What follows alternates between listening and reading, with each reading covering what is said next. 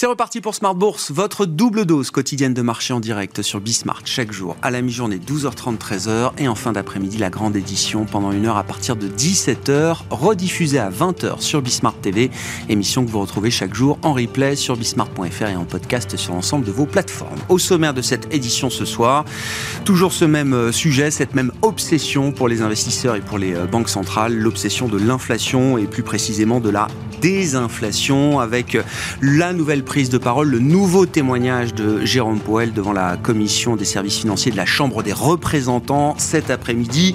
Tout juste, Jérôme Powell précise-t-il que le, le pas de la prochaine hausse de taux de la Réserve fédérale américaine le 22 mars prochain n'a pas encore été décidé, mais le marché a bien sûr en tête l'infléchissement du discours de Jérôme Powell hier devant la commission bancaire du Sénat. Si toutes les données d'activité euh, économique et d'inflation devant nous sortent encore plus forte que prévu, au-delà des attentes, alors oui, la Fed sera ouverte à remonter d'un cran le rythme de ses hausses de taux et pousser encore un peu plus loin son taux terminal. Le marché, depuis hier, s'est réajusté à cette, cette nouvelle histoire, ou en tout cas cet euh, ajustement de la trajectoire future de la politique monétaire euh, aux États-Unis, qui est un, ajustement sans fin depuis 12 euh, mois maintenant, un an après la première hausse de taux de la Réserve fédérale américaine.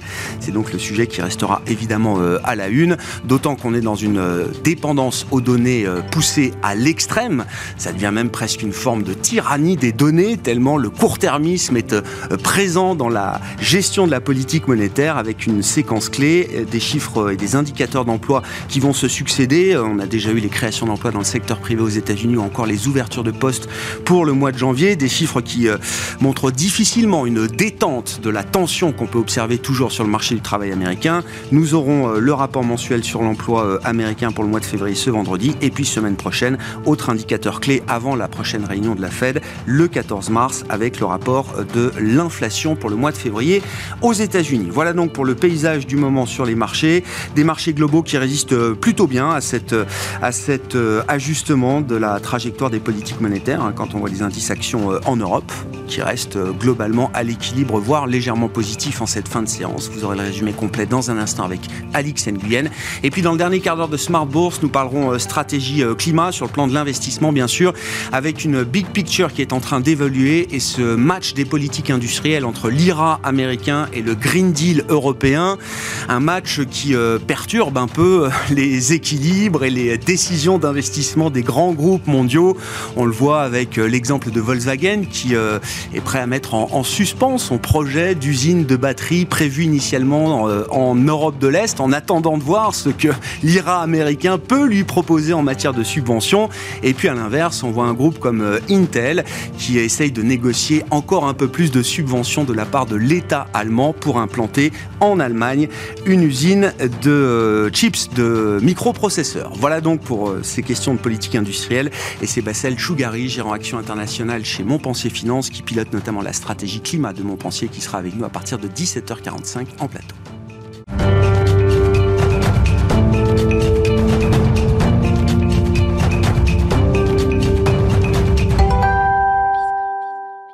Infos clés de marché en cette fin de séance en Europe. Tendance, mon ami, avec euh, Alix Nguyen chaque soir dans Smart Bourse. Alix, le CAC, tiens bon. Et oui, l'indice fait preuve de résistance après euh, la publication de l'enquête mensuelle du cabinet ADP. Le secteur privé aux États-Unis a créé plus d'emplois, 20% de plus qu'attendu en février. ADP recense 242 000 créations de postes. À noter euh, que d'après l'enquête Jolts, euh, les, offres d'emploi ont diminué. Indicateur auquel succède l'allocution de Jérôme Powell devant la Chambre des représentants. Pour rappel, le président de la Fed s'est déjà exprimé hier euh, devant la commission bancaire du Sénat et ce dernier repart à l'assaut de l'inflation. Il entend remonter ses taux plus fortement, plus haut et plus longtemps que prévu. À noter que dans ce contexte, la présidente de la BCE, Christine Lagarde, s'est elle aussi exprimée à l'occasion d'un colloque à l'OMC à Genève. Elle a promis de faire tout ce qu'il faut pour établir la stabilité des prix. Et puis la saison des publications des résultats des groupes du CAC 40 touche à sa fin. On doit avoir encore peut-être les résultats de Vivendi attendus euh, ce soir. Mais d'abord, Thales qui publiait ses euh, résultats annuels, de bons résultats annuels. Malgré cela, on voit le titre Thales qui est un peu sous pression aujourd'hui. En 2022, Thales a enregistré des commandes records grâce à la défense et au secteur de la sécurité numérique. L'an dernier, le groupe a engrangé 23,6 milliards d'euros de prise de commandes pour un chiffre d'affaires en hausse de 8, 5%. Son bénéfice net est lui aussi en hausse de 3%. On retrouve entre autres le méga contrat concernant la fourniture de 80 avions de combat Rafale aux Émirats arabes unis pour 14 milliards d'euros. Au total, en 2022, la défense a représenté 52% du chiffre d'affaires de Thales et fait bondir ses prises de commandes de 25%. Pour 2023, le groupe se dit confiant et table sur un chiffre d'affaires dont la progression devrait être comprise entre 4 et 7%.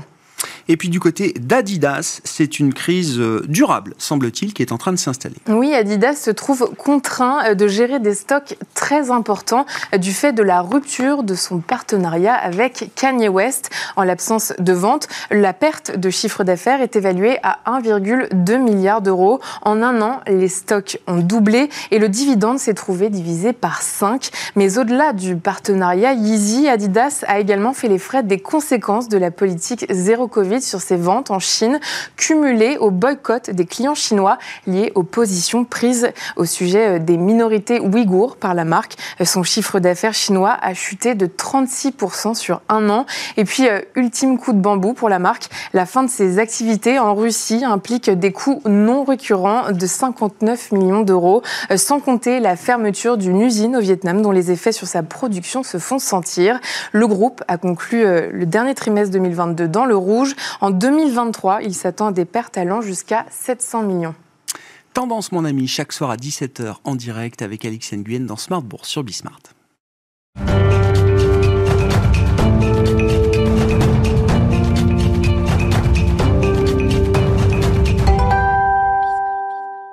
Trois invités avec nous chaque soir pour décrypter les mouvements de la planète marché. Frédéric Rosier est avec nous, co-responsable de la gestion de portefeuille chez Mirabeau. Bonsoir Frédéric. Bonsoir. Merci d'être là. Merci à Eric Venet de nous accompagner également. Bonsoir Eric. Bonsoir. Vous êtes directeur de la gestion de Montbleu Finance et Jeanne Asraf-Biton à nos côtés également, directeur de la recherche et de la stratégie de BFTIM. Bonsoir Jeanne. Bonsoir Grégoire. Merci beaucoup d'être euh, d'être là. Obsession des inflations, donc c'est euh, le thème qui reste euh, à la une et qui risque d'y rester quelques temps encore. On est en pleine audition, témoignage semaine de Jérôme Poel, hier devant le Sénat, cet après-midi devant la Chambre des, représentants, avec une fête qui avait euh, trouvé un, consensus et même une unanimité pour euh, réduire le pas des hausses de taux de 50 en décembre dernier à 25 le 1er février dernier, un mois après ce consensus semble voler à nouveau en éclats dans la perspective de la prochaine décision attendue le 22 mars prochain. Euh, euh, Jeanne, qu'est-ce qui euh, explique cette situation? Je ne dis pas que c'est un, renversement total ou une révolution générale, mais on sent bien qu'il y a un peu d'inconfort et peut-être un peu d'impatience du côté de la Fed. Écoutez, euh, les banquiers centraux n'arrêtent pas de nous dire qu'ils sont data dependent, donc ils, évaluent les données au fur et à mesure qu'elles sont publiées. Et on a vu une série de données qui, quand même, suggèrent qu'il y a des tensions. Euh, qui se poursuivent à un rythme très supérieur à ce qui était attendu par la Fed sur le marché de l'emploi et sur les salaires. C'est vraiment les, éléments importants. On a vu des révisions en baisse de la productivité très importantes au quatrième trimestre aux États-Unis et donc révision en hausse du coût unitaire du travail. On a vu aujourd'hui, euh, c'était évoqué à l'instant, euh, les, enquêtes sur la dynamique. Alors c'est vrai que les offres d'emploi sont un peu moins nombreuses, mais il reste qu'en janvier, il y a deux fois plus d'offres d'emploi, d'emplois vacants que de chômeurs aux États-Unis. Donc c'est une situation d'extrême tension sur le marché de l'emploi et on a des indications dans ces enquêtes euh, qui montrent que les tensions salariales se modèrent, mais on reste très au-dessus de ce que la Fed juge souhaitable en termes d'inflation salariale, compte tenu d'une productivité, même si elle remontait. Hmm. Même si on remontait sur une productivité à 2... normé, ouais, c'est ça. Oui, on ne peut, pas, on peut pas avoir des hausses de salaire qui, a priori, sont plutôt de l'ordre de 5%, même si on a des indications comme quoi on devrait ralentir vers 4. Donc, il y a un message qui en même temps n'est pas un message euh, catastrophique. Hein. D'ailleurs, les marchés résistent bien à ce message. Hein. Il y a un message pour dire euh, bah, on continuera tant que ce sera nécessaire. On a entendu beaucoup le quoi qu'il en coûte quand il fallait sortir les économies de la déflation. À mon avis, on va commencer à l'entendre. Et c'est vrai que quand on regarde comment les marchés de taux réagissent, c'est difficile de ne pas escompter que les banquiers centraux vont resserrer jusqu'au point de ralentir la demande. Donc euh, le, truc euh, no landing, déjà on oublie, et le soft landing. Moi, ça me et, le, et le soft landing devient un peu plus challenging. Désolé pour tous ces anglicismes, hein, mais, euh, c'était très très intéressant cette semaine. On a eu par, aux États-Unis et en Europe, on a eu Monsieur Lane en Europe qui a fait un speech, mm. et aux États-Unis, on a eu un, un update, une mise à jour des données de la fête de San Francisco sur dans l'inflation qu'est-ce qui est lié à l'offre et qu'est-ce qui est à la demande. Et que vous regardiez l'eurozone ou les États-Unis, le schéma est le même. Dans les deux cas, il n'y a pas de euh, réduction ou de repli de la composante demande. La demande ne faiblit pas et elle est source d'inflation autant, voire plus. On a eu le janvier pour les États-Unis, plus qu'en décembre. Donc c'est quasiment moitié-moitié. Aux États-Unis, c'est un peu plus côté demande, mais bon, ça ne faiblit pas. Il va bien falloir qu'il ralentisse la demande. Comment on explique, 12 mois après la première hausse de taux de la Fed, avec quand même un choc monétaire d'une intensité, d'une rapidité euh, historique, euh, tout au long de l'année 2022. Euh, comment on explique qu'on soit que la Fed soit encore pas totalement confortable avec ce qu'elle voit dans l'économie américaine. Je, pense qu'ils y font souvent allusion, hein, ils le disent. Alors on pourrait déjà dire qu'en général, il faut 12 à 18 mois pour que les hausses de taux se répercutent. Elles se répercutent relativement fortement dans l'immobilier aux États-Unis, qui est un secteur par définition très sensible au taux, mais l'élément qui vraiment qui reste très très fort et beaucoup plus fort qu'attendu, c'est le marché de l'emploi. Et on ne peut que penser aux effets post-Covid. C'est-à-dire qu'il y a une, une inertie, on va dire. Alors est-ce que les entreprises qui ont eu beaucoup de mal à recruter craignent tellement que voilà. Mais vous regardez les enquêtes en Europe, c'est pareil. En janvier, les enquêtes disent euh, que le principal frein à l'activité, c'est la difficulté d'embauche. Partout. Donc on se dit que c'est quand même lié euh, aux effets euh, Covid qui ne sont pas résorbés. Et donc, en fait, comme on n'a jamais eu de précédent, très difficile pour les banquiers centraux de trouver. Il n'y a pas d'autre manière que d'être aussi data dependent ben. aussi court-termiste dans la gestion de la trajectoire de la politique monétaire ben, il y a beaucoup de gens qui cherchent. Pour l'instant, personne n'a trouvé. Frédéric, alors sur l'ajustement sans fin du taux terminal de la Fed, etc., c'est vraiment l'histoire qui se répète mois après mois. Et puis un point sur l'emploi et la construction. Effectivement, euh, Jeanne évoquait donc euh, les prix, les transactions, tous ces indicateurs du marché euh, immobilier américain sont en, en, très nette baisse, en très nette dégradation, sous le coup des, des hausses de taux, de la hausse des coûts d'emprunt, mortgage, etc. Il y a un truc qui bouge pas, c'est l'emploi. Le on est en plein emploi. Il n'y a pas une personne qui a, dans a, perdu euh, son emploi dans le secteur immobilier. On sait, historiquement, quand on a la baisse des permis de, construire, il faut 18 mois pour avoir. Euh, mais par contre, quand ça enclenche, ça peut enclencher vite. Et du coup, c'est un peu. Euh, la crainte qu'on a tous ici, finalement, c'est un peu l'effet cocotte minute.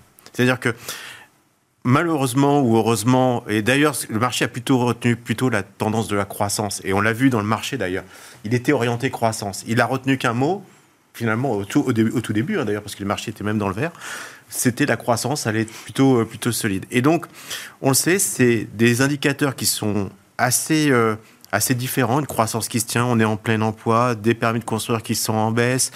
Euh, moi, je, regarde des choses assez intéressantes, c'est sur le fret, par exemple. Euh, le prix du container, par exemple, a été mmh. divisé par 5. Il est au plus bas. Euh, mmh. C'est un container 40 euh, foot, ça se paye 2000 dollars, moins de 2000 dollars. Ça valait plus de 10 000 il n'y a pas si longtemps. Sur le fret de cargo aviation, on est à moins, à moins 15. Donc on voit quand même qu'il y a des composants de croissance qui, qui sont en train de s'évaporer. La question, effectivement, est-ce que ça va pas se retourner d'un coup? On va pas avoir une dégradation de l'emploi assez, assez rapide. Je, on évoquait ce sujet avant, mm. avant notre intervention, mais je regarde hein, le, les cartes de crédit aux États-Unis et je sais que c'est euh, c'est quelque chose qu'on répète assez, souvent, mais euh, le taux de euh, défaut sur les cartes de crédit est au niveau supérieur à 2009 au moment où on se parle, alors qu'on est en situation de, de plein emploi. Donc il y a un moment, effectivement, au risque d'avoir euh, un impact sur la consommation et on peut avoir quelque chose qui s'enchaîne assez rapidement. Donc oui, euh, on est en zone un petit peu dangereuse, honnêtement. On voit que la Fed a du mal à contrôler tout ça. L'ajustement sur les taux, finalement, c'est 14 BP hein, sur le, taux terminal. Hein. donc c'est un léger ajustement. C'est pas fondamental. C'est pour ça aussi que le marché euh, n'a pas n'a pas surréagi à cette nouvelle. Et, sur la prochaine réunion de la Fed, je suis même pas convaincu qu'on ait 50 BP. Hein. Non, non, c'est pas défini. Bah, c'est les données qui nous euh, diront, visiblement. Tendance même à dire qu'il va rester plutôt sur 25. Et éventuellement, après, s'il faut accélérer, accélérer. Mais voilà, je pense qu'on reste quand même dans l'ajustement final de ce point de vue-là, parce qu'à chaque fois, on se dit ça, et puis tous les trois mois, bah, euh, boum. Et là, on parle déjà de, de 6% hein, maintenant. y est, certains commencent ouvertement à évoquer euh, la possibilité que ce soit pas 5, 5,25, 5,50, mais que ce soit 6. Et ça vous a pas échappé. Il y a quelque chose d'extrêmement dangereux dans les marchés financiers. C'est ce qu'on appelle la prime de risque aujourd'hui. C'est-à-dire que vous avez des actifs non risqués qui sont trois fois plus rémunérateurs que les actifs risqués. Aujourd'hui, quand on va regarder les rendements sur euh, S&P, on doit être à 1,5, 1,6. Donc vous voyez tout de suite que la tendance mm. aujourd'hui, donc on est sur du 10 ans, c'est vrai qu'on est en zone historiquement dangereuse. Alors, ce n'est pas du tout le cas en Europe hein, pour l'instant, mais en tout cas aux États-Unis, on est en plus sur la zone euh, action, effectivement. Il y a une prime de risque action qui protège plus là. Qui protège plus du tout. Donc, donc, il faut que le scénario soit plutôt euh, alors, soit no landing, soit soft landing. ça, c'est le sujet. Mais hard landing, ça, c'est clair que le marché ne peut plus, aujourd'hui, sur ce niveau de prime de, ah risque, accepter. Encaisser un scénario plus dur, que, que, celui du soft landing. Tout à fait. J'entends. Oui, avec une courbe de taux quand même qui, atteint des niveaux d'inversion assez euh, spectaculaires. Euh, il y a plus de 100 points de base, je crois, entre le 2 ans et le, 106. le 10 ans. 106. On en est à mesurer au point près l'inversion de la courbe de taux. Que j'ai bienvenue dans Smart Bourse J'ai lu tout à l'heure qu'en fait, euh, dès que vous avez plus de 100 points de base entre le, les deux, le 2 ans et le 10 ans, vous avez une récession automatique au bout du mois. au bout de 8 mois. Donc, au bout de 8 mois Oui. Donc on a huit mois pour la récession. En fait, je voudrais revenir moi sur, euh, euh, pourquoi il y a un décalage euh, d'efficacité de, de la politique monétaire. Oui. Bah, simplement, vous l'avez dit, c'est le Covid. Et on a tellement injecté de, de liquidités dans la machine que ça a un effet retardataire. D'un point de vue du consommateur, il avait de l'épargne à, à plus qu'en faire les entreprises, ils se sont gorgés d'emprunts à taux zéro, enfin, ou voire pas grand-chose. Donc, ils sont, pour l'instant, c'est pas un problème de financement. Et la demande était tellement forte, elle est toujours forte, que les entreprises ont accepté, euh, d'abord, un, d'augmenter, de, payer les, salaires, et euh, ils ont répercuté euh, les prix parce que la demande était forte. Donc, si on veut vraiment avoir une, une action forte, c'est où on casse la demande, mais c'est un peu compliqué de, casser la montre tellement elle est forte aujourd'hui. Alors, elle va peut-être y arriver, effectivement, parce qu'une fois que cette épargne sera épuisée, qu'on remontera un petit peu dans, le chômage et puis que les taux d'intérêt sur les cartes de crédit euh, finira par peser, euh, il y aura, mais la pression de la demande est relativement forte. D'autant que euh, au niveau de la, de, l'emploi, vous avez le taux de participation qui a baissé, vous avez une, une surmortalité du Covid, vous avez l'immigration qui a fortement chuté, donc vous avez un réservoir de main-d'œuvre très faible. Donc il y a toujours cette euh, demande-là. Donc ce qu'il faut, c'est avoir un environnement pour les entreprises moins sécure. C'est-à-dire que euh, pour éviter qu'ils acceptent de payer des taux de salaire euh, à, ce niveau-là, en disant non, non, là je peux pas parce que euh, jusqu'à maintenant j'ai un carnet de commandes très fort et donc euh, j'ai accepté de payer parce que ça allait délivrer. je peux pas me permettre de payer. En fait, c'est ça. C'est il faut avoir un, message moins serein, parce que là, on est toujours, bon, bah, tout va bien, enfin, ça continue. Donc, l'idée, c'est, pour les politiques monétaires, c'est de créer cette incertitude au niveau de l'offre pour qu'il n'y ait pas cette transmission. Parce qu'en en fait, l'inflation, elle a vraiment baissé dans un premier temps sur tout ce qui avait été euh, impossible à obtenir. Les, Le mmh. prix de l'énergie, enfin, il est au plus bas. Le, prix du, blé, là, aujourd'hui, il est au plus bas. C'est pareil. Donc, tout ce qui était à un moment donné que tout le monde veut, c'est redescendu. À aujourd'hui, par contre, les services, ça continue d'augmenter à la fois de, les prix, et parce que je peux faire augmenter les prix, parce que j'augmente les salaires. Sur ce, le, alors, le débat est en train de monter sur la, dynamique d'inflation, de ce qui génère l'inflation dans les prix euh, finaux aujourd'hui. Euh, euh, Jeanne, alors certains avaient l'intuition d'une spirale prix-profit plus que d'une spirale prix-salaire. C'est quelque chose visiblement qui est en train d'être euh, documenté. Même la Banque centrale européenne se penche sur cette, euh, question. Et c'est vrai que d'un point de vue euh, presque microéconomique ou sectoriel, on constate que certaines entreprises, dans certains secteurs, alors de manière assez légitime, profitent de cet esprit inflationniste pour reconstituer des marges qu'elles n'avaient jamais pu vraiment reconstituer, par exemple en Europe, pendant une période de longue désinflation. D'autres peut-être profitent de cet esprit inflationniste pour augmenter leur niveau de marge au-delà des niveaux euh, normatifs qu'on pouvait observer avant crise, en montant des prix finaux bien plus que ne nécessiterait la hausse des coûts d'entrée, euh, Jeanne. Oui. C'est, oui, mais c'est pas une inflation tout à fait. Euh, hein. Alors voilà, oui, mais on l'a connu à beaucoup de, à beaucoup. D'accord. Donc c'est pas nouveau dans le schéma inflationniste. Non, non. Et il est, il est même arrivé quand, quand on fait plus que compenser les prix d'entrée, quoi, les coûts d'entrée. Oui, bah c'est vraiment l'effet d'aubaine. À un moment où bah, les entreprises peuvent le faire, euh, elles pourront peut-être pas euh, dans relativement peu de temps, quand le contexte sera moins favorable et qu'il y aura de la pression sur les salaires. Parce que ce qui est intéressant, c'est vrai qu'en Eurozone, on manque d'indicateurs de salaire. Mais la BCE nous a quand même donné des, pistes et le, speech de M. Lane est très complet à cet égard. Mais vous si vous regardez des indicateurs de, de Indeed qui regardent, ils sont intéressants parce que c'est les salaires des offres d'emploi. Je comprends. Et en fait, vous voyez. Pour attirer les candidats, quoi. Voilà. C'est combien. Ah voilà. Et ça, c'est un très bon indicateur. En fait, aux États-Unis, vous êtes à plus 6. En Europe, vous êtes à plus 4 ou plus 5. Voilà, donc ça veut dire que euh, elles savent qu'elles engrangent aussi euh, potentiellement euh, quelque chose. Donc rien. Et puis bon, c'est ce qui était dit à l'instant, c'est-à-dire que c'est bien pour ça que les banquiers centraux euh, essayent de changer les conditions financières. Et les entreprises, alors ça se voit pas encore beaucoup, mais euh, elles commencent un peu à trouver les conditions de financement un peu moins faciles. On voit un, durcissement. Alors, il n'est pas très, très important, mais on commence à avoir un durcissement des conditions financières, justement, et qui vient, mais bon, c'est un effet de bête, mais dont on ne peut pas penser qu'il va être très durable. On le voit honnêtement dans à peu près toutes les enquêtes. Que ce soit aux États-Unis, que ce soit en Europe, on a beaucoup d'enquêtes sur les prix quasiment dans tous les secteurs, vous voyez les entreprises dire qu'elles pensent qu'elles vont pouvoir monter leur prix de vente. Mmh. Donc ça veut dire qu'elles sont dans cet état d'esprit. Hein. C'est quand même un constat, y compris sur les enquêtes de, février et mars. Donc ça, c'est... Mais, mais bon, ça n'a qu'un temps. Mais oui, c'est ça, une hausse des prix de vente qui, qui, va plus loin que la seule compensation des salaires, de la hausse des salaires ou de la hausse des, euh, des, du coût des entrants, comme on dit. Ah bah, oui, alors c'est parce que parfois elles anticipent que le coût des entrants, qui a été parfois masqué. C'est en anticipation peut-être d'une accélération à venir des, des, hausses de salaire. Quand on enlève les mesures de protection des États, le coût des entrants, il y a les renégociations au niveau des prix de l'énergie par exemple, va apparaître. D'accord.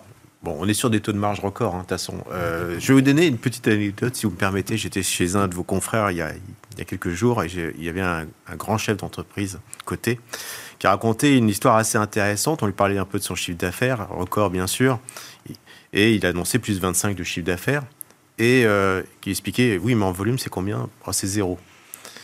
Mais vous êtes une industrie très énergivore. Oui, non, mais nous, on n'a pas de souci. Euh, on est euh, edgé sur le prix de l'énergie. Donc ça vous donne un peu l'effet quand même prix et d'aubaine qu'on a eu euh, mmh. sur certaines industries, parce mmh. que faire monter de 25% des, prix, ça passe, ça passe un certain temps. Mmh. Il y a des industries sur lesquelles vous pouvez continuer, euh, notamment le luxe. L'élasticité prix, j'ai du mal à y croire euh, éternellement. Donc c'est vrai que on a, par exemple, aujourd'hui, au moment où on se parle, les anticipations sur, sur le marché, c'est une croissance de 6% des BPA. Donc, on est vraiment dans, en Europe, on est à zéro sur les États-Unis, donc on est, on est vraiment dans un scénario, effectivement, qu'on va maintenir des niveaux de marge relativement euh, élevés, voire les améliorer, dans un contexte de croissance quasi, quasi nul. Voilà, c'est vrai qu'on peut avoir, pour le coup, un, petit, un, petit revers de la médaille de, de, ce qui a été pratiqué depuis, depuis quelques mmh. temps. On parlait, le prix du gaz a été divisé par 4 ou 5, beaucoup de matières premières ont, été, ont dévissé. Ah Je parlais tout à l'heure du fret, il a été divisé par 5 également. Donc, les justifications d'augmentation de prix, ça devient de plus en plus difficile dans, dans l'industrie. Voilà. Ma question étant, que peut faire la politique monétaire quand justement une grande partie de la dynamique d'inflation, en tout cas une dynamique prépondérante, et c'est pour ça que qu'elle resserre, pour les attentes. D'accord. Exactement. C'est vraiment ça. Pour ça qu'à chaque fois, ils insistent, ils, insistent pardon, sur les anticipations d'inflation. C'est bien de celle-là dont on parle. Des anticipations euh, qu'on voit à nouveau en risque, notamment en Europe. Euh, Eric, je sais pas, je voyais. alors, c'est des mesures de marché, des prix dérivés de marché qui peuvent bouger et le monde sur les marchés peut très vite euh, évoluer. Mais le 5 ans dans 5 ans en zone euro est à 2,5. D'ailleurs, pour la première fois depuis 2008, au même niveau que le 5 ans dans 5 ans américain. Le marché estime que 5 ans dans 5 ans, l'inflation aux États-Unis et l'inflation en zone euro seront au même niveau, qui est un niveau historiquement élevé pour euh, la zone euro, 2,5. Ouais, alors c'est toujours le problème. C'est nouveau, hein, ce phénomène, il avait été canalisé justement en 2022, et là, depuis quelques semaines, depuis le début de l'année, c'est une, une, nouvelle forme de dérive, on va dire, ou de risque de dérive des anticipations d'inflation qu'on observe. Ouais, alors le, problème, quand vous avez un taux, il y a, pour moi, il y a toujours. C'est, ou, c'est une conséquence ou c'est une, causalité. C'est-à-dire qu'en fait, soit euh, c'est la conséquence d'un flux de marché, euh, soit il y a une signification réelle. Je ne suis pas sûr qu'on ait une inflation à 2,5 dans 5 ans. à mon avis, on ne redescendra jamais à 2,5. Ça, c'est clair. Enfin, pour moi, c'est. À 2,5, c'est trop bas. C'est trop bas. 5 ans dans 5 ans Ah oui, oui. 2,5, c'est ah trop bas. 5 ah ans dans 5 ans. Oui, oui. D'accord. Non, parce que en fait, euh, quand vous y avez goûté, euh, voilà, à l'inflation, vous ne redescendez pas comme ça. En fait, le, but, c'est euh, c'est de, d'arriver à une inflation qui soit stabilisée mmh. et qui, qui corresponde globalement à, tous les agents économiques. Et c'est pas de 5, à mon avis, vu l'état d'endettement, c'est plus. Je je sais pas, c'est 3, 3 en tout cas de 5 à 5 ans, enfin bon je ne peux pas me projeter dans 5 ans, je ne peux pas répondre. Euh, mais je ne me souviens plus, j'allais répondre à votre question. Mais, non, Ah oui, oui, l'ajustement, pardon. L'ajustement. Le problème, c'est que ça ne va, pas, ça va pas être un ajustement linéaire. À un moment donné, vous acceptez plus de payer le café à ce cours-là. À un moment donné, euh, voilà, vous acceptez, vous êtes sur la terrasse, toc toc, peu importe le prix du café. Et à un moment donné, non, vous pouvez plus euh, accepter une hausse. Et c'est comme ça que ça et donc là, on verra le prix du café baisser Ouais. Non, non. Au comptoir? Non, non, vous y irez plus. non, non, c'est ça. En fait, c'est ça qui va. Alors, je, ça, peut faire rire, si vous voulez. Mais mais c'est ce qui va se passer, c'est-à-dire qu'en fait, quand plus personne boira de café au comptoir, non, le café au comptoir baissera. C'est le signal prix, c'est le signal prix en fait. C'est pas une élasticité linéaire. C'est qu'à un moment donné, ça passe plus. je comprends. Et en fait, il faut il y a quelque chose qui craque à un moment. Voilà. Et, c'est ce qu'il faut éviter. Parce que là, du coup, euh, vous ne changez plus. De, on s'en fout des 2 de 5. C'est que là, c'est zéro. Donc, euh, en fait, ce qu'il faut, c'est arriver à calmer la machine avant qu'on casse la dynamique euh, de forte de demande. Voilà. Et ça, on ne sait pas faire. Donc, euh, pour ça que les entreprises, ils ont raison. Enfin, elles, poussent, elles poussent, elles poussent jusqu'au jour où, là, je ne vois peut-être pas que j'augmente mes, mes, tarifs parce que là, du coup, c'est plus. On a vu hein, zéro, c'est moins très en amont dans les chaînes de valeur des boîtes qui commencent à dire Ah, ça y est, je peux plus passer de hausse de prix là. Et pourtant, je suis un, un, tout petit acteur, enfin, pas un petit acteur, mais le, poids de mes ingrédients ou le poids de mes composants dans la valeur finale du produit est très très faible. Et pourtant, là, ça y est, ça cale. Hein. Mais on est vraiment très en amont dans les, dans les chaînes. Et, là, vous savez pas où, où, on en est dans ce, ah dans, ce mouvement-là. Enfin, je... Jeanne, sur le prix du café, le 5 ans dans 5 ans aussi. Non, ça, ça me des sourires parce que c'est une des choses qui a, qui a, été marquante dans les prix, dans les, les, données sur la consommation en France. Les dernières données qu'on a eues, c'est qu'il y avait une baisse de la consommation en volume alimentaire. pas en valeur. Non, pas voilà, on va, oui, oui, parce que volume. Trop cher à un moment donné. En fait, voilà, c'était pour dire que oui, effectivement, c'est bien le cas. Alors après, le 5 ans dans 5 ans, ça se dérive du 5 ans et du 10 ans. Hmm. Donc il faut un tout petit peu se, méfier. Ce qui est très marquant, c'est qu'il y avait une forme de retard, semble-t-il, des anticipations de marché. Euh, si on regarde à 2 ans ou à 5 ans, aux anticipations d'inflation, par rapport aux anticipations des acteurs économiques, des professional forecasters, de, tout le voilà. Et là, j'ai l'impression qu'on rattrape. Donc c'est comme si vous voyez ça comme un rattrapage. Les break-even d'inflation commencent à rattraper. Maintenant, il faut se méfier un peu parce que ce sont des marchés, enfin tout ce qui est dans le dehors des break-even d'inflation, qui peuvent inclure des primes de liquidité ou d'illiquidité. Euh, voilà. Il semble qu'il y ait un peu de C'est pas un prix parfait, mais, mais c'est quand même une indication sur laquelle tout le monde a les yeux. C'est plutôt un rattrapage, mais c'est probablement ce qui peut inciter. Et en zone euro, 5 ans dans 5 ans, 2,5 au même niveau que le 5 ans dans 5 ans américain, c'est un monde normal pas, je pense qu'ils seraient contents. D'accord. Enfin, je pense que Ils seront contents, la BCE, de voir le 5 ans dans 5 ans là, euh, remonter ah, violemment comme ça Non, je ah pense que. Non, non, non. La remontée ne va pas plaire du tout. Donc, ça, je ne dis pas. D'accord. Je dis que si on arrive à être sur une inflation à 2,50 ce sera une victoire. Ce sera une victoire. Je pense que tout le monde sera content. Euh, comment on explique qu'il n'y ait pas de risque souverain euh, à ce stade, alors que c'était un des risques majeurs il y a encore 9-12 mois en zone euro non seulement il n'y a pas de risque souverain, mais le spread Italie-Allemagne est, pas loin d'être au plus bas. Enfin, on est à 180, euh, on doit être à 10 points de base des, plus bas. Alors, c'est vrai que quand vous regardez, c'est euh, quelque chose de toujours assez étonnant, mais la flexibilité du PEP dans le réinvestissement n'a pas été utilisée depuis le mois d'août. Sans soutien, exactement, sans soutien ah, des outils de la Banque Centrale Européenne. C'est surprenant. En solo, l'Italie s'en sort toute seule. Alors on pourrait avancer le fait que cette année en tout cas, euh, du côté des Allemands, les émissions sont très élevées. Et c'est une grande première. Donc, comme on, on réfléchit en termes de spread, c'est peut-être cet élément-là, c'est que le différentiel est bien moindre que ce qu'il a pu être les années antérieures. L'abondance d'offres de papier allemand, ah, c'est énorme. Hein. Et surtout sur les d'amende où le Bund était rare. On trouvait plus de papier allemand. Hein. c'est une, une, plus en acheter. Hein. Ah non, une très forte. Non, mais j'ai l'impression qu'il y a quelque chose à front renversé. L'Italie va bien. Euh, la Grèce s'en sort de manière spectaculaire. je, je profite de le dire cette semaine parce qu'il y a une interview du gouverneur de la Banque centrale grecque dans le FT qui dit 2023, c'est l'année du retour en catégorie investment grade pour un pays dont on se souvient tous euh, ce qu'il a traversé depuis euh, plus de dix ans, euh, l'Espagne, le Portugal. j'ai l'impression qu'il y a une petite surperformance quand même de la périphérie et qu'on retrouve d'ailleurs dans les indices boursiers, bah, Frédéric, bah, pour vous amener gentiment vers les marchés.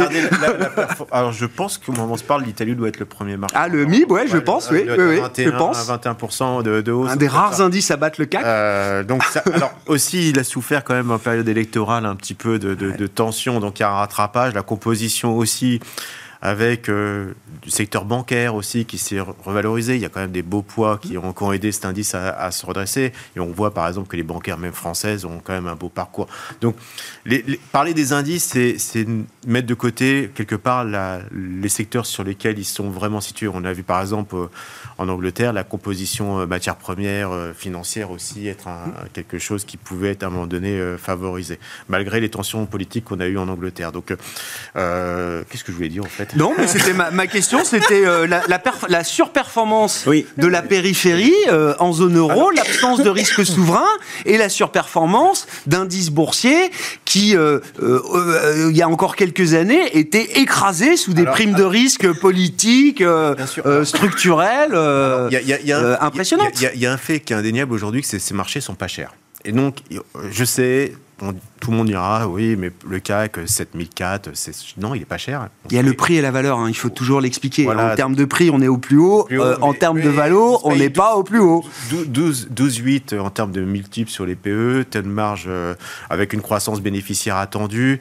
Et vous avez ces multiples qui sont relativement, que, que soient d'ailleurs les, indicateurs, si vous prenez EV sur EBITDA, que vous prenez PE, même au, sens de Schiller aussi, si vous voulez euh, intégrer un peu la, la cyclicité tous ces marchés sont quelque part au plus bas, en tout cas dans la moyenne basse. Donc, c'est très difficile aujourd'hui de dire de, ne pas justifier la hausse des marchés, parce que des raisons qui sont objectives aujourd'hui, et notamment lorsqu'on compare à certains marchés comme le marché américain qui se paye 18 fois, avec une croissance attendue des bénéfices qui est, qui est proche de, de, zéro, et la concurrence notamment du taux sans risque qui est plutôt défavorable. Donc cette, cette surperformance, ce rattrapage quasiment historique, puisque c'est, euh, mm. c'est en tout cas sur les marchés européens, c'est 12 mois de surperformance nette et claire, quels que soient les indices américains que vous mettez euh, en face, même le MSCI World. Donc ça s'explique par cette volonté déjà, dans un premier temps, de réallocation, parce que tout le monde était en dehors de l'Europe pour des raisons évidentes, politiques, euh, euh, géopolitiques voilà, qui expliquait pourquoi on avait ce désamour. Aujourd'hui, aujourd'hui tout le monde se réalloue. Il y a des phénomènes de carry qui sont aussi, donc carry trade, donc c'est les mouvements qu'on a sur les devises qui expliquent aussi cette euh, réallocation qui bénéficie aussi quelque part sur l'euro. Sur voilà, c'est un mouvement qui est tout à fait logique. La question, c'est cet écart de valorisation qui était devenu historique, on l'a compensé en, grande partie. Il Avec qui? Avec les, notamment les, marchés américains, puisque historiquement, ouais on est à 30% quand même d'écart de. Oui, mais d'accord, on, est 35 Oui, oui. On est monté à 40 quasiment. 40, ouais, bon. Donc, oui, mais 30%, ça reste euh, large. Donc, vous, mettez de l'eau à mon moulin, c'est-à-dire ah qu'il y a potentiellement, si on considère que euh, toute chose égale par ailleurs, que les marchés européens doivent se normaliser, ça laisse potentiellement encore au moins 10% d'appréciation sur les marchés européens.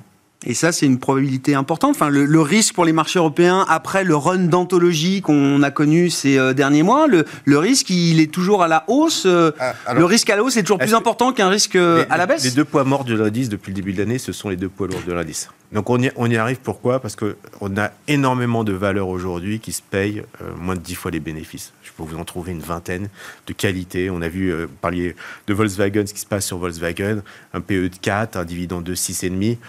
Euh, les chiffres qu'ils ont annoncés, comment voulez-vous qu'un investisseur, à un moment donné, ne s'intéresse pas à ce genre de, dossier? Euh, Je peux citer des Saint-Gobain, des Michelin qui se payent 9 fois, 10 fois les bénéfices. Donc, il y a de la matière aujourd'hui, il y a 80% de la cote aujourd'hui, alors en, nombre de titres, pas en capitalisation hmm. boursière, qui sont aujourd'hui sur des niveaux extrêmement attractifs avec des profils de croissance qui sont relativement robustes. Donc, tout naturellement, je dirais que même si euh, ces valeurs euh, de gros poids d'indice ne bougent plus tellement, euh, par mécanisme de, flux, finalement, on va avoir effectivement le, potentiellement, alors bien sûr, on peut avoir des accidents, mais en tout cas, le potentiel, c'est à peu près de cette nature.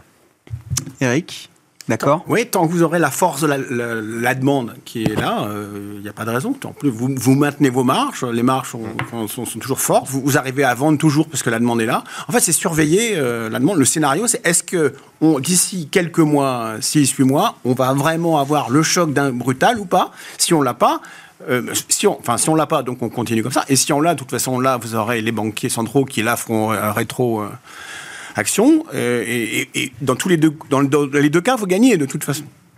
La seule chose que je touche pas, c'est que tous les mois vous me posez la question, c'est les obligations pour, une raison souveraine. Ouais. Même, même, même. On n'a pas encore trouvé l'équilibre. Bien vous en avez pris hein, quand on voit les mouvements des derniers jours encore euh, en Europe. Euh, Parce qu'on n'a pas toujours pas trouvé le taux, d'équilibre des taux. Quand on trouvera le taux d'équilibre, oui. Alors là, il faudrait être très rapide parce que euh, en fonction des deux scénarios, soit il faudra tout de suite se positionner parce que on fera machine arrière sur les taux courts, ou ça deviendra un substitut aux actions parce que vous, avez une, une rémunération de votre épargne aujourd'hui correcte on est encore dans une séquence qui peut profiter au marché actions et notamment au marché actions européen, euh, Jeanne, parce que dans l'ensemble des marchés, il y a parfois des messages un peu contradictoires. Et on parlait de l'inversion de la courbe des taux aux États-Unis, euh, voilà, le playbook traditionnel de la récession qui semble se mettre en place dans les marchés obligataires. Pour les marchés actions, euh, il, semble qu'on n'en soit pas encore à cette histoire-là. C'est vrai qu'il y a une dynamique et un momentum qui est très favorable. Néanmoins, moi, je mettrais quand même une réserve si on, pense qu'à un moment ou à un autre, les effets des resserrements vont vraiment ralentir l'activité, ça va fortement impacter les États-Unis et l'Europe. Hein. Je ne dis pas plus peut-être un peu plus d'ailleurs l'Europe, mais en tout cas, ça m'a impacté fortement. Mais ce qui m'intéresse dans la différence, c'est beaucoup la tech, parce qu'en en fait, la tech, qui est un très gros poids aux États-Unis, été extrêmement sensible négativement à la remontée des taux. Mhm. Or, nous n'avons que très peu de tech. Nous avons beaucoup d'armement, ce qui était bien en période Covid, enfin post-Covid, pardon, et post-invasion de l'Ukraine. Donc ça, ce sont des, Mais la tech, on n'en a pas beaucoup. Non, mais on a des valeurs sensibles au taux. On avait des valeurs aussi euh, chèrement valorisées. Mais les euh. valeurs que nous avons en termes de, de en poids, les financières, elles sont ah favorisées par la hausse des taux et on en a beaucoup, et on n'a pas beaucoup de tech qui, aux États-Unis, a été très pénalisé. Alors, si effectivement on finit par avoir des attentes de récession qui se mettent en place, on va voir une rebaisse des taux longs. Et à ce moment-là, on risque de voir un rattrapage des valeurs tech et de croissance euh, et, qu'on n'aura pas forcément. Du coup, on est un tout petit peu plus réservé sur le concept d'une poursuite du rattrapage. On serait plutôt sur une position neutre parce que c'est vrai que le rallye a été relatif, a été remarquable. On, est tout, Frédéric tout à fait d'accord là-dessus parce qu'effectivement, le Nasdaq, c'est moins 33 l'année dernière. On arrive, il y a des acteurs aujourd'hui euh, de qualité, euh, les GAFA Alphabet, ça se paye 18 fois, Microsoft 23. Euh, donc on a des points d'entrée. Effectivement, c'est ce qu'on a perçu un petit peu hier. C'est-à-dire que dans un marché normal, quelque part, avec le discours de Powell, on aurait dû avoir du moins 4, moins 5 sur ce type de valeur. Ça, n'a pas été le cas. Donc on voit bien qu'on arrive effectivement sur les valeurs technologiques de qualité après, celles qui ne gagnent pas d'argent, ça sera plus compliqué parce qu'il va se surfinancer dans des conditions extrêmement difficiles. Mais effectivement, sur le marché américain, c'est là où il va falloir être extrêmement prudent. On l'a vu, les cycliques avaient bien performé l'année dernière, donc il faut être peut-être effectivement on aura peut-être un marché avec deux, thématiques peut-être différentes, euh, peut-être mm. plus euh, cyclique, euh, value en Europe, et sur les mm. valeurs américaines, peut-être un biais plus croissance. Et, nous, on est, dans nos allocations, on est plutôt dans cet objectif-là. On n'est pas en train de réduire les États-Unis, au contraire même, mais on voit effectivement des poches d'appréciation dans ce scénario-là qui pourraient être en avance, notamment sur, sur l'Europe. C'est blend, hein, je crois, le mot euh, oui, qui convient. Non, mais... mais blend, mais de manière géographique. Si vous voulez, des fois, on fait blend euh, sur une zone. Style ou d'accord. Voilà, on n'a pas tout à fait, on n'est pas tout à fait dans le même cycle avec les États-Unis, et donc la, pertinence, ça serait d'être effectivement peut-être plus cyclique en Europe, jouer ces effets un peu de bonnes surprises qu'on a eu, parce que globalement, on a des bonnes surprises en Europe, et un, effet plutôt contrariant aux États-Unis avec de, de la croissance et des techs. Un mot de la Chine pour euh, finir, Jeanne, sur les, annonces, alors les objectifs économiques, il y a des réorganisations internes un peu partout, nouveau Premier ministre bien sûr, mais pas que. Ben, moi je trouve qu'il ben, y, y avait une crainte, d'ailleurs dont on avait parlé la dernière fois si je me souviens bien, d'aucuns évoquaient la crainte que la réouverture chinoise se fasse un peu à l'instar de nos réouvertures, c'est-à-dire qu'elle soit très inflationniste, inflationniste localement, avec des répercussions pour le reste du monde. moi, c'est un scénario sur lequel je, que je considère comme un scénario mineur, pas le scénario principal. Euh, néanmoins, ce qui est intéressant dans les objectifs qui ont été annoncés, c'est que ce sont des objectifs qui visent une croissance euh, et surtout pas d'emballement. Donc je trouve qu'il y a très peu de soutien. Alors ils ont, ils ont euh, confirmé le plan de soutien à l'immobilier, etc. Mais il n'y a pas de volonté de venir ajouter. Donc je pense qu'il y a une... Il n'y a pas d'extra, quoi. Il n'y a, pas d'extra, surtout pour les consommateurs, etc. Et je pense que c'est en grande partie lié au fait qu'ils veulent à tout prix éviter euh, les, réouvertures euh, comme on les a eues, c'est-à-dire qui sont euh, des surchauffes, en fait. Hmm. Donc, non, plutôt favorable. On parlait des évolutions d'entreprise. Alors qu'on regarde États-Unis, Europe, si vous regardez à 12 mois, les consensus sont plus ou moins zéro pas grand-chose. Ben, en Chine, le consensus est à plus 15. Donc ça laisse une, un endroit où on a de la vraie croissance. Et si on n'a pas peur d'un scénario d'inflation, bah, le marché n'est pas très cher. Et, la seule dynamique bénéficiaire, là, va pouvoir euh, permettre aux actions chinoises de redémarrer un peu, parce qu'il y a eu le mouvement violent, oui, alors on le mouvement très violent de rattrapage, enfin, ou de normalisation, alors, bah, et puis ça retrace depuis. Bah, c'est normal, ça retrace un peu. Après, en tendance, 15% euh, de, hausse des bénéfices. Si on n'attend pas de tension sur les taux liés à l'inflation, c'est un environnement qu'on aime bien en général.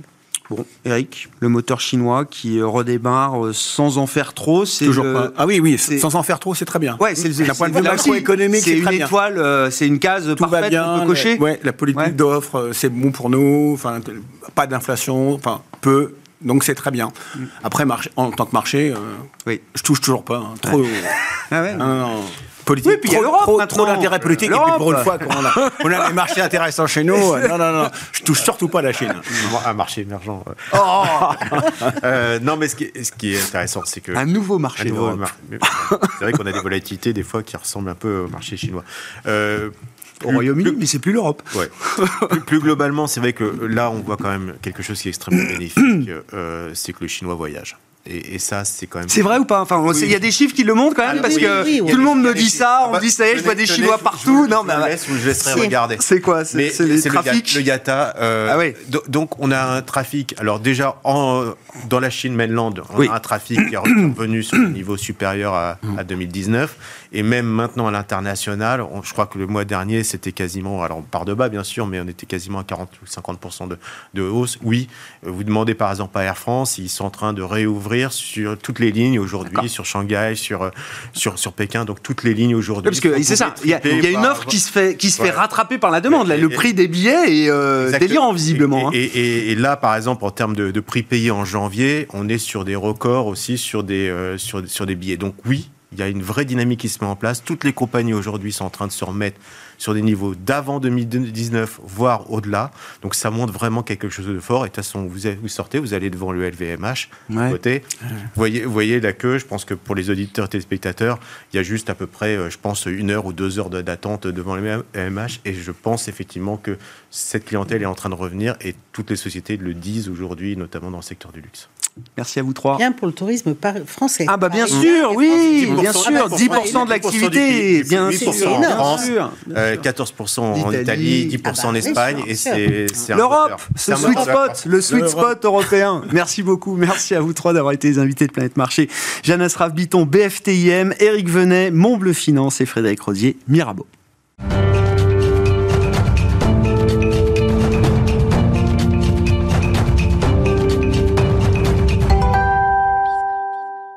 Le dernier quart d'heure de Smart Bourse. Chaque soir, c'est le quart d'heure thématique. Le thème ce soir, c'est celui de la stratégie euh, climat au sens large, avec un focus particulier sur ce match des politiques industrielles entre l'IRA américain et le Green Deal européen, des effets d'annonce, des réalités évidemment en matière de politique industrielle qui euh, bouleversent un peu les, équilibres, euh, notamment pour euh, les prévisions d'investissement de certains grands groupes industriels. Faut-il être en Europe? Vaut-il mieux se tourner vers les États-Unis pour chasser les subventions, puisque c'est un peu quand même l'idée aujourd'hui chez de grands groupes mondialisés Bassel Chougar est avec nous en plateau pour évoquer ce sujet. Bonsoir Bassel. Bonsoir. Gérant Action Internationale chez Montpensier Finance et vous pilotez euh, notamment la stratégie climat, Climate Solution chez euh, Montpensier euh, Finance. IRA versus Green Deal.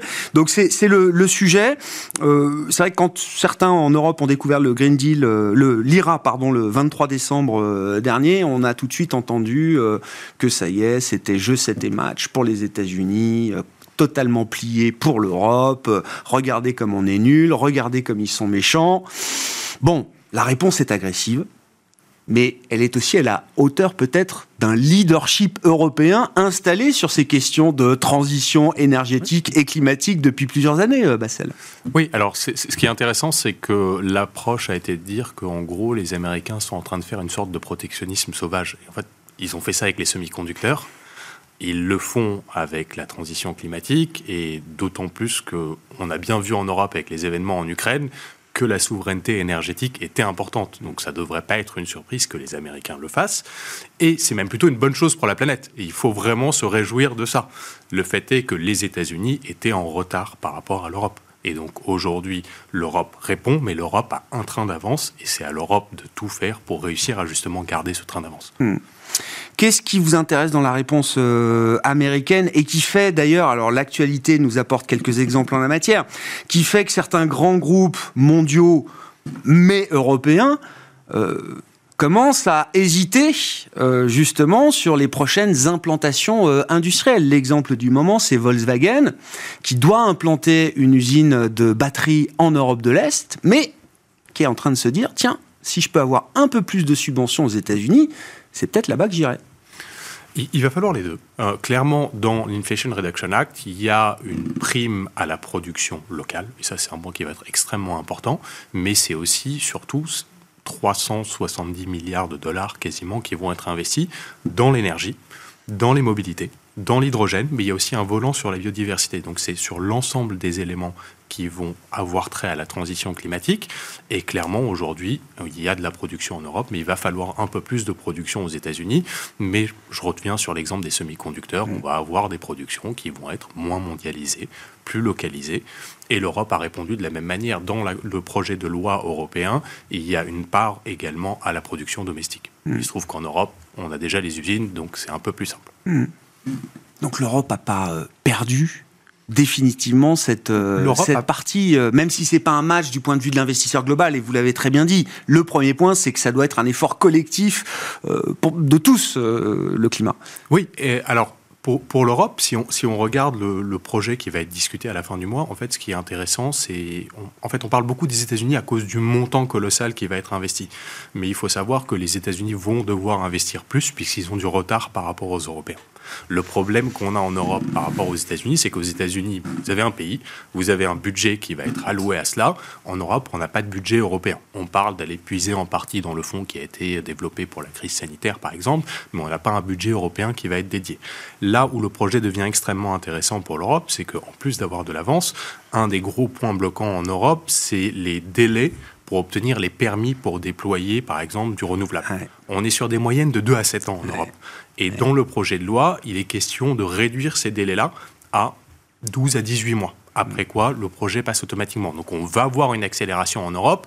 Et en fait, l'Europe est en train de faire ce qu'il faut pour en fait ne, pas rester à la marge. Après, les entreprises européennes sont pour la plupart mondialisées et oui, vont devoir investir plus aux États-Unis, mais net net, le message est que c'est positif pour la planète. Et c'est ce qui est important. Ouais, bien sûr, non, mais tout à fait, il ne faut pas perdre ça de, de vue. Les, les, montants en jeu aux États-Unis sont si importants que ça euh, écrase les montants euh, européens, alors qui sont compliqués. Effectivement, il n'y a pas de budget européen au sens strict. Il y a des, des, des organisations euh, parapubliques, des supras qui mettent quand même les moyens. Et puis il y a tous les efforts qui sont faits euh, au niveau euh, domestique, dans des plans euh, nationaux également. Bah, parce que 370 milliards de dollars sur 10 ans, ça fait 0,15 points de PIB par an. Mhm. À la mesure de l'économie américaine, ça paraît pas non plus un game changer délirant. Oui, alors il ne faut pas regarder la transition climatique comme uniquement un chantier public. Ah, il va y avoir de l'argent public et c'est essentiellement des subventions qui vont favoriser l'investissement. Donc c'est clairement, si on compte uniquement sur les gouvernements pour la transition climatique, ça ne va pas être possible. Il faut vraiment qu'on ait un alignement entre les gouvernements, les citoyens et les entreprises. Mm. Et donc ça va être cet ensemble-là. Les Américains sont plutôt en train de créer l'écosystème qui va être favorable, plutôt que de juste dire le gouvernement américain va uniquement financer ça. C'est un fonds d'amorçage, quoi. Exactement. ouais, non, mais pour dire les choses. Et il faut garder en tête aussi que la base de comparaison n'est pas la même. Ils partent de beaucoup plus loin, ah donc ils doivent dépenser beaucoup plus aujourd'hui. Oui. Puis en termes d'alignement, euh, autant, et vous le savez sans doute mieux que moi, euh, Bassel, mais depuis 10-15 euh, ans que je suis l'affaire des marchés, je, vois quand même la manière dont tous les investisseurs, toutes les entreprises s'orientent de plus en plus vers ces sujets, soit par euh, contrainte réglementaire, et c'est une pression très forte euh, en Europe, soit par ambition, soit par euh, choix, par envie, etc. Ce que j'observe aux États-Unis, c'est que non seulement on n'y est pas encore, mais qu'on est à un niveau de, de, de fracture politique sur la question ESG qui, euh, j'allais dire, déteint sur l'ensemble de l'écosystème avec des investisseurs et des entreprises qui, d'un État à l'autre, se retrouvent entre deux chaises et qui semblent paralysés par euh, une campagne politique euh, intense, pro-ESG d'un côté et anti-ESG de l'autre. Oui, alors mais on, revient au point, on ne va pas compter que sur les gouvernements, et il y a un excellent juge de paix, c'est le consommateur. Ouais. Et donc, si les consommateurs veulent de l'énergie verte, si les consommateurs veulent des véhicules électriques, les entreprises feront ce qu'il faut pour leur donner les produits qu'ils veulent. Donc il y a deux choses qui vont se faire. Il y a la demande finale, il y a l'action publique, mais il y a aussi le réglementaire. Typiquement, en Europe, on est quand même très en avance sur les questions de taxe carbone, par exemple. Aux États-Unis, on n'en est pas encore là. Mais clairement, euh, le but d'une entreprise, au final, c'est de répondre à la demande de ses consommateurs. Donc les, entreprises s'adaptent aussi. Ce n'est pas juste une position de principe que les, que les entreprises vont prendre. Mmh. Bien sûr, les pétrolières vont devoir défendre les énergies fossiles, et c'est normal, tout en investissant dans le renouvelable. Est-ce qu'ils investissent assez ou pas?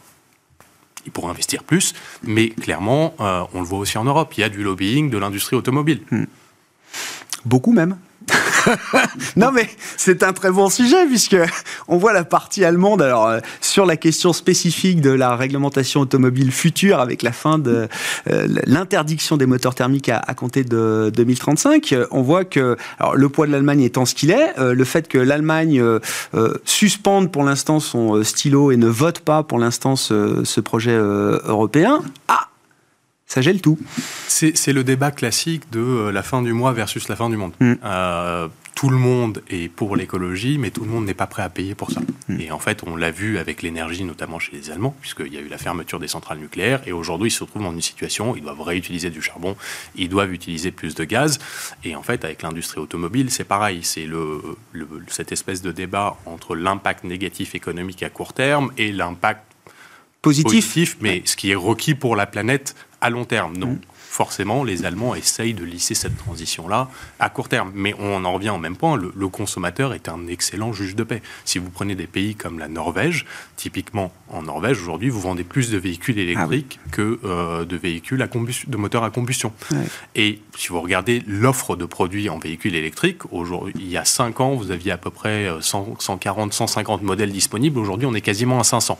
L'offre augmente et les consommateurs vont de plus en plus vers ce genre de produits. D'abord parce que dans les villes, ça a un intérêt, vous payez moins.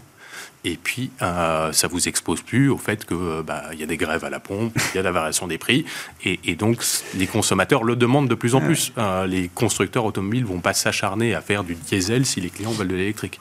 Non, mais la rebuffade allemande, je trouve qu'elle a le mérite. Alors, en plus pour des questions de politique intérieure, et on va pas rentrer dans ce, ce sujet-là, mais elle a le mérite quand même peut-être à un moment encore un peu critique de poser la question du tout, électrique pour la mobilité euh, individuelle et le véhicule léger euh, en Europe. Et c'est pas une mauvaise question, je trouve, euh, Bassel, de se dire est-ce que le tout électrique pour le véhicule personnel de, mobilité, est-ce que c'est un objectif atteignable et optimal? Alors atteignable en théorie oui, optimal sans doute pas, mais c'est comme quand on parle de transition climatique. La transition climatique, on en parle comme si c'était un problème, mais c'est une multitude de problèmes.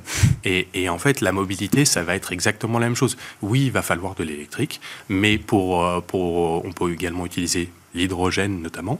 Il y a des carburants alternatifs. On peut revenir sur les e-fuels après si vous voulez. Et et surtout, il y a de l'innovation. Il ne faut pas sous-estimer le pouvoir de l'innovation. Il y a 15 ans, si on nous avait dit qu'il y aura une marque américaine qui va ah sortir de nulle part et euh, qui va devenir un, un cadre du véhicule électrique, beaucoup de gens auraient rigolé dans l'industrie. Et en fait, ça existe. Et l'innovation est là, et il faut attendre également, s'attendre à de l'innovation au niveau des batteries également, mais des solutions alternatives comme l'hydrogène. Hmm. Le, alors, électrique, hydrogène, on sait que ça a sa place effectivement peut-être pour des transports de, plus grosse hmm. capacité dans l'aérien ou dans le, dans le terrestre ou le ferroviaire. Euh, la question des, du e-fuel, alors c'était une question de spécialiste jusqu'à présent. Est-ce que oui, dans le mix, euh, j'allais dire, euh, énergétique du transport, est-ce que c'est un, une brique qui a sa place Oui, alors il va y avoir les biocarburants aussi, notamment qui sont issus de la biomasse, et les e-fuels aussi. Le problème des e-fuels aujourd'hui, c'est qu'en fait, vous devez les fabriquer avec de l'électricité. Donc, si c'est pour avoir une usine à charbon mm. qui vous fabrique euh, des e-fuels qui n'émettent pas, en fait, vous avez uniquement déplacé le problème. Donc, il faut de l'énergie verte. Et ça, ça va être assez compliqué, notamment que pour la problématique des e-fuels, il faut capturer le carbone, il faut ensuite aller séparer l'hydrogène de l'eau et puis le réinjecter dedans et mm. vous avez un e-fuel. Donc c'est extrêmement consommateur d'énergie et ça va coûter extrêmement cher. Aujourd'hui, c'est pas forcément une solution qui est optimale. Mm. C'est optimal pour le constructeur automobile puisque les modifications vont être marginales sur le moteur, mais la production d'énergie, va être, très coûteuse. Ce sera peut-être pas pour tous les modèles.